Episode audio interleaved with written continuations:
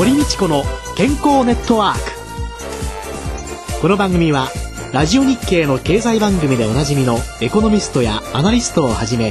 スポーツ選手医療関係者などをお招きして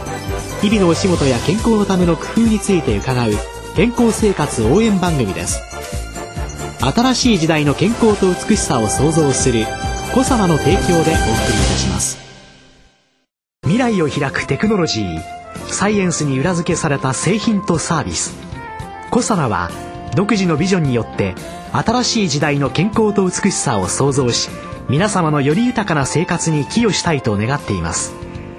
正直に科学する。私たちはコサナです。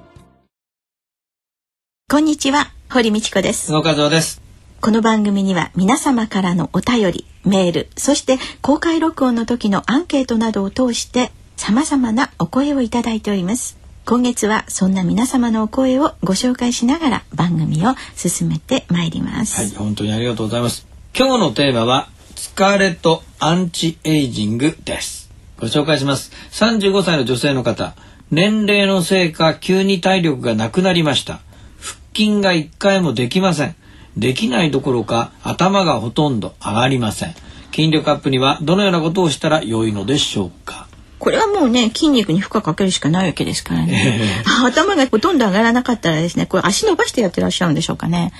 まず足を立てた感じで寝て、はい、膝を立てた感じで寝てまず自分のおへそを見てみようぐらいからね、うんですから腹筋にかかる力を少しずつ上げていく、はあ、一番マックスなね寝て起き上がるなんていうのはかなりありますから 膝を立てておへそを見てみようっていうような形でやっていかれればいいんじゃないかなというふうに思いますけれどもでもでもでもその体力がなくなったっていうねこれだけなんでしょうかね。うん、急激にって書いてらっしゃいますのでそうするとこう他の部分もねねえ、うん、なんか頭もほとんど上がらないっていうのは筋肉で上がらないのかね、うん、例えばちょっとふらついちゃうのかとかね、はい、っていうような交感神経と副交感神経のバランスが悪くなってるのかあるいは貧血なのかとかですね。まずはですね基礎疾患何か裏に病気が隠れていないかっていうのを、検査をなさるっていうことが私は本当は実はとっても必要だと思うんですね、うん、早期発見のために。ところが皆さん病院に行くっていうのはある程度ね自分の中で診断しちゃってから行ったりしてません？そうですね。ね、うん、ですから何もないんだ病気が後ろに隠れてないんだっていうことをが分かったらじゃあ筋肉をつけるためにはどうしようというようにね、はい、考えていただいた方が本当はいいんじゃないかなと。まずは検診を受けましょうというのが 答えになってしまいますね。あとフィットネスクラブなんかも随分と個別のこのやり方みたいの相談乗ってくるとこがあるみたいですので。多いですよね、えー、最近ね。随分そうなりましたね、ね。えー、一時期はねスポーツクラブもすごい敷居が高かったですけれども、えー、もう今なんてね入会金もないしねあるとこなんてほとんどないぐらいの普通のね、一般のスポーツジムでした。ら、そして丁寧にトレーナーの人ついてくれますもんね。ね。えー、公共の施設ってその割とこうリーズナブルで行けるところでも、えー、大体どなたか係の方がいらしてこういうことには、多分相談乗ってくれると思います。40歳の女性の方。疲れやすいです。何か対策はありますでしょうか？疲れっていうのが実は一番重大な体の信号かもしれないんですよ。なんか SOS 出してますよって、あなたはもうちょっと休憩しなさいって SOS ですよかもしれないんですよ。肝機能が悪いかもしれないしうつ病が控えてるかもしれないし。これも先ほどの方と同じですよね。一度検診をしましょうっていうことで、検診をしてみて何もなかった、はい、でいうことになったらばまずは生活のリズムを整えるということで自分の朝起きてから寝るまでそして便がどういうのが出てっていうようなこともきちんと記録をして体温も測ってっていうような自分の体の声を聞いていただいて体温が低ければどうやったら体を温めることができるだろうかとかですね便通お通じの状態が良くなければどういう食事をきちんととることによって整ったきれいな便が出るかっていうようなこととかっていうので自分の体が正常に向上性が保てているかどうかっていうのをまず自分できちんと調べてみてそれに合った対策っていうのが必要だと思いますね。それからちょっと疲れやすいっていうことであれば漢方薬なんかでね補充液等とかですね従前大補糖とかですね、まあ、そういうようなものあるいは需要競争剤それから食事なんかも見直してみるとですね、えー、案外ですねあんまり疲れやすくって食べたくないからっていうのでね菓子パンだけで終わってるとかねそんなんだったらねもうビタミンの B 群とかね糖質だけ取ってるとエネルギーで回すことができませんからビタミンの B などの総合ビタミン剤みたいなものを補った方が良いかもしれないしっていうのでまず何か対策っていうのは自分の中の問題点の発見から始まりますからそれを発見していただく。えそのためには熱を測ってみましょう。便の日記をつけてみましょう。自分の朝起きて寝るまでの行動を書いてみましょう。そして何を食べたかそういうようなもので不足しているもの何が問題があるのかそれで対策を立てるということがいいんじゃないかなと思いますね。はい、えー、42歳の女性の方。寝不足なことが多いです。上手に起きるには、まあ、さっきの質問とちょっと似てますよね。そうですよね、うん、この寝不足っていうのは仕事が忙しすぎて寝る時間がないのかそれとも眠ることが入眠ができないのか、うん、お布団に入ってるんだけど眠れないのか、うん、あるいはある一定の時間は寝てるんだけれども、うん、寝た気がしないのか、はい、あるいは睡眠大切だからっていうんで10時間ぐらいダラダラダラダラ寝ちゃっててでなかなか起きれないのかによってこれねやっぱり対策全然違うんですよね。入眠できない人っていうのは眠れない理由が何かあるのかっていうのをね、真剣に考えてみる必要があるわけで部屋の温度はどうだろうか騒音はどうだろうか何か気になることがあるのかというようなそういうものを除くことが必要ですよね。あるいは本当に長時間寝てるんだけどというような人はこれはね多分ね寝過ぎなのかもしれない。そうするとそんなに寝なくていいから睡眠はどんどん浅くなっちゃいますので結局寝た気がしないっていうことでそうするとこれは睡眠時間を短くしてもいいでしょうっていうようになりますよね。それから血圧はどうなんでしょうかね。血圧がですねものすごく低い方っていうのはですね、朝起きた時にですねめまいがしたりいろんなことがして起きれないんですよ。これねお腹のところをですねちょっと圧迫をするギュッと締めるものをしていただいたりとかですねあるいはもう朝起きた時にはですね皆さんほら朝からちゃんと胸張って顔上げてとかって言いますけど、そんな朝起きれない人はねそんなこととっても無理ですからボソボソ起きていただいて結構ですので 頭も下げて、ええ、もう交感神経が優位になかなかならないんですから、うん、そういう人はそんないきなり元気な人がやるように、しっかり背筋伸ばしてなんていうのはできませんので。うん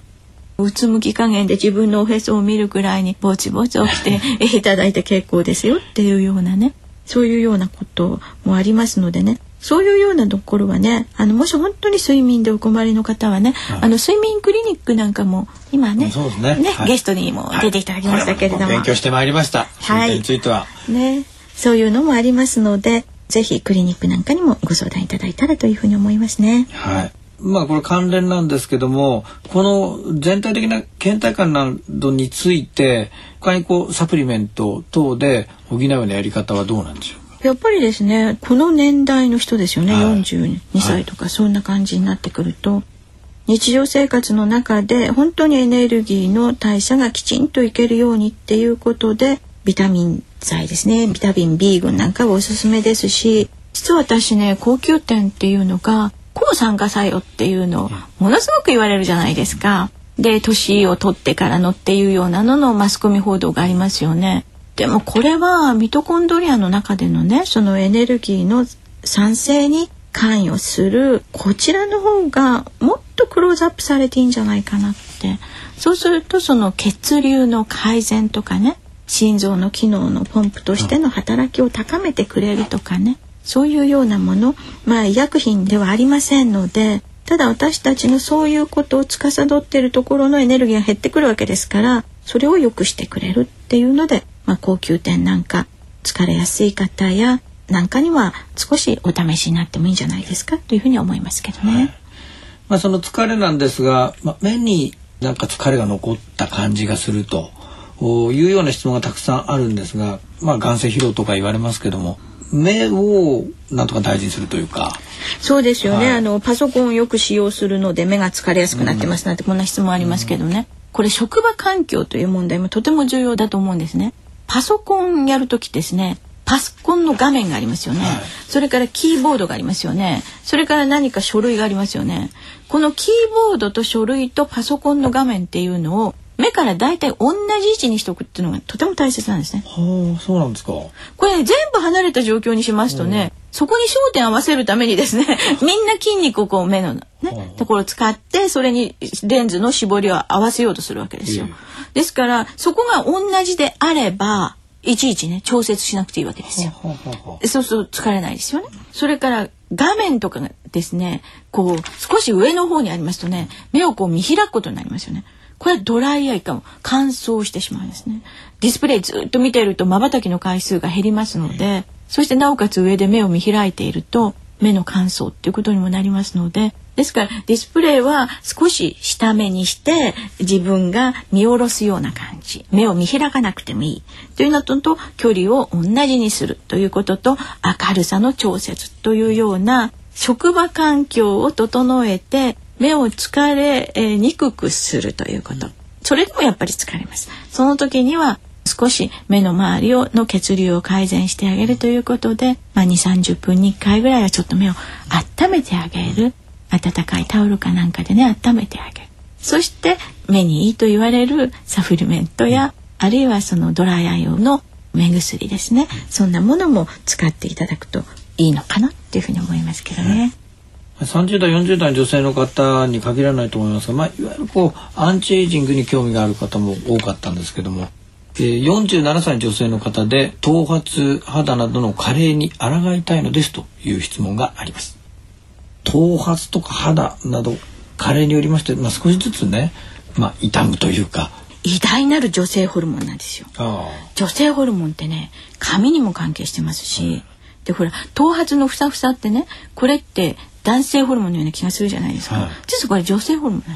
ですから髪も薄くなってきますしそれから肌それから血管ですね。骨ですね。本当にありとあらゆるところに粘膜。そういうところに女性ホルモンって働きかけておりますのでそうすると女性ホルモン用の作用のある大豆イソフラボンなんかが実は案外そういうものに作用が期待できるかなっていうようにも思いますねですから髪とか肌以外に何か困ってらっしゃること本当に全身的にね更年期症状47歳だともう更年期症状始まってると思いますですからそういうようなものも他の症状は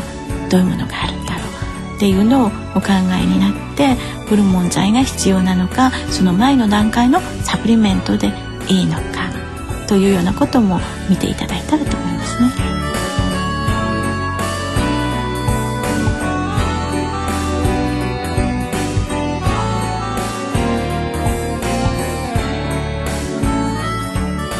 さて今月からは株式会社コサナ鴨井社長によるコサナワンポイント情報をお送りしております。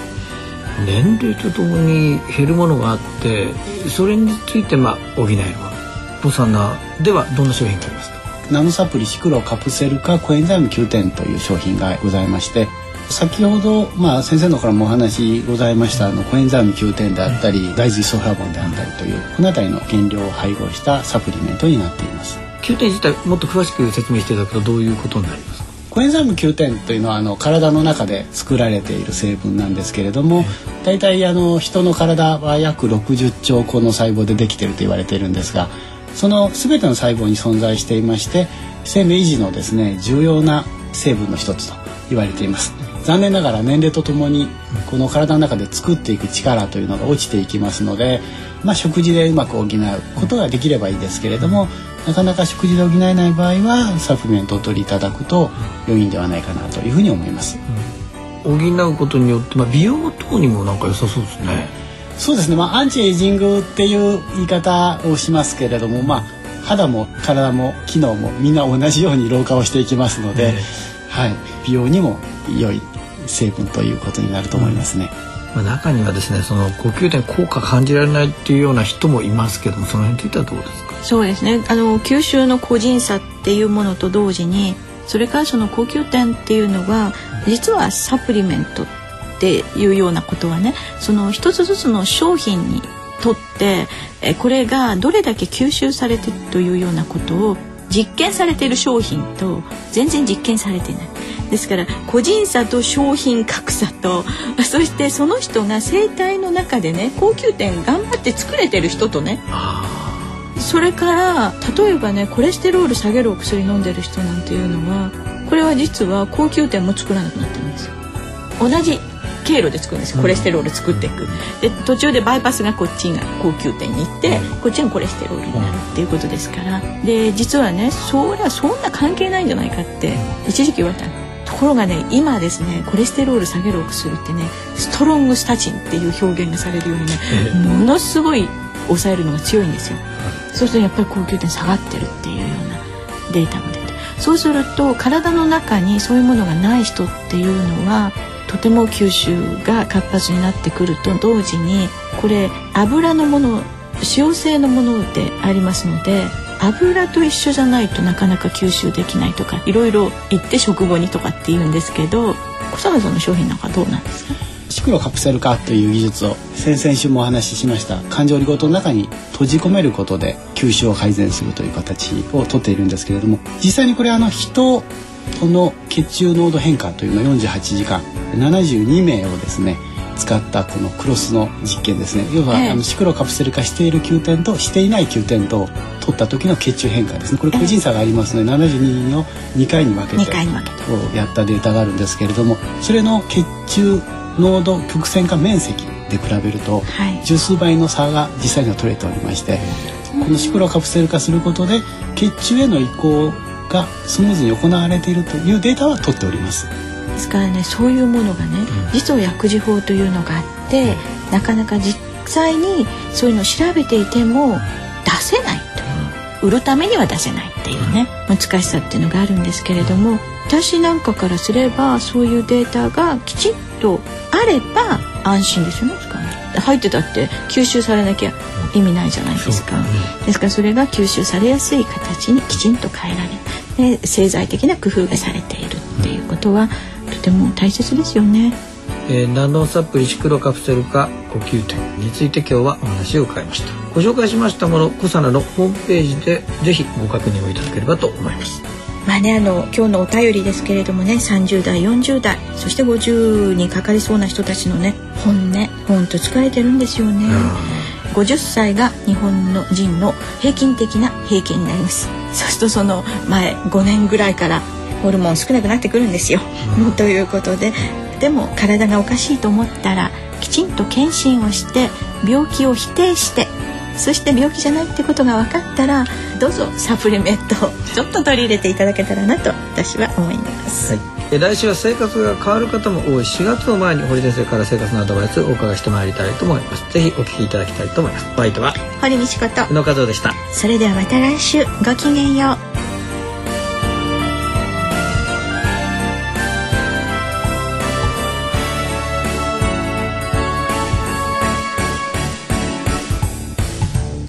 堀道子の健康ネットワーク。健康と美容についてもっと詳しく知りたい方はぜひコサナのサイトへ検索で「コサナ」カタカナで「コサナ」と入力してくださいこの番組は新しい時代の健康と美しさを創造するコサナの提供でお送りいたしました。